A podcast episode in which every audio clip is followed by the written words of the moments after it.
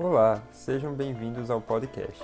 Me chamo Matheus Rodrigues e estarei apresentando e identificando as características de produção da Casa Carmen Portinho e relacionando-as à Escola Carioca.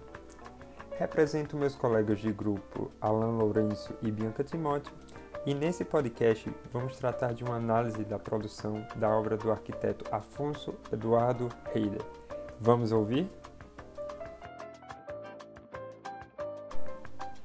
Inicialmente, antes de relacionar a produção a determinada escola de referência, vamos entender um pouco sobre a obra da Casa Carmen Portinho.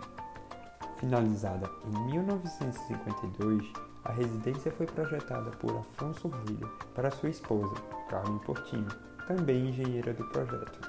A residência é localizada no bairro de Jacarepaguá, na cidade do Rio de Janeiro, e possui uma área construída de 273 metros quadrados e está implantada no terreno de 9 mil metros quadrados.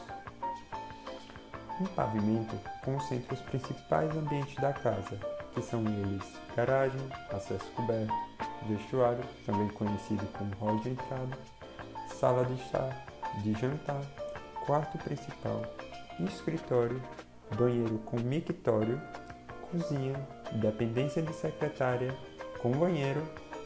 Já no pavimento inferior é marcante a presença dos pilotis que sustentam o vão livre. Na descrição do podcast, aqui na plataforma do Spotify, iremos disponibilizar um link de um PDF que mostra todos os desenhos técnicos da produção arquitetônica, desenhado por Luana Garcia em 2015. Agora falando um pouco sobre a escola carioca, ela se trata de um estilo arquitetônico nacional criado a partir da obra do Ministério da Educação e da Saúde Pública do Rio de Janeiro, orientada por Le Corbusier e produzida por Lúcio Costa e Oscar Niemeyer em 1950. É importante destacar a presença de Heide na equipe foi então o ponto de partida para introduzir no país a derivação do estilo moderno nacional, conhecido como Brazilian Style, baseado nos cinco princípios da arquitetura corbusiana. Seriam eles o brissolé, que seria brises ou os quebra-sóis, o curtain wall, que seria planos de vidro e janelas em fita, o teto jardim, os pilotis e a planta livre.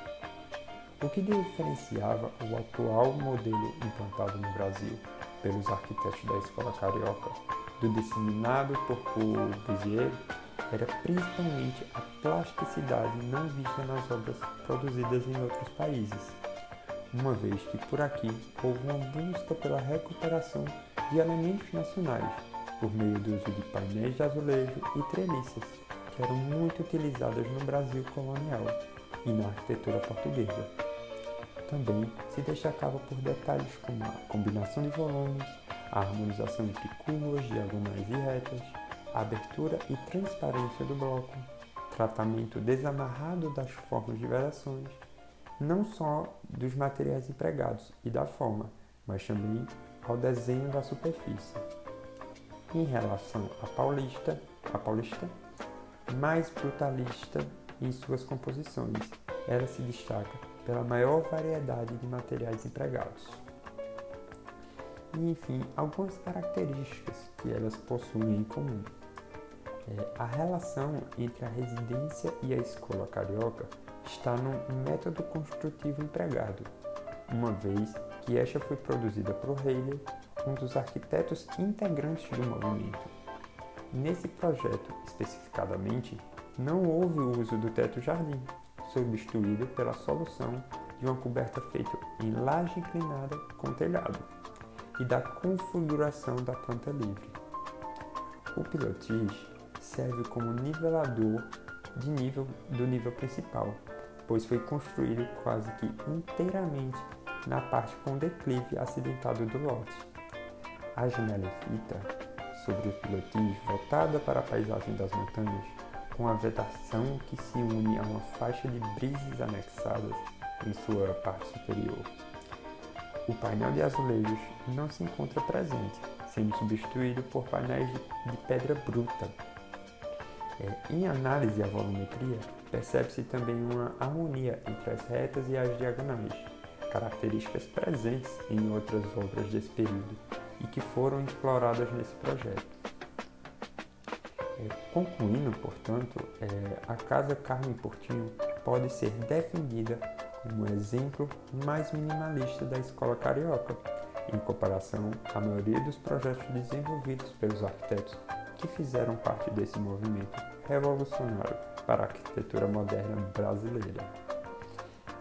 Obrigado a você, ouvinte, que nos acompanhou até aqui, contando com a produção e colaboração de Alan Lourenço, Matheus Rodrigues e Bianca Timóteo.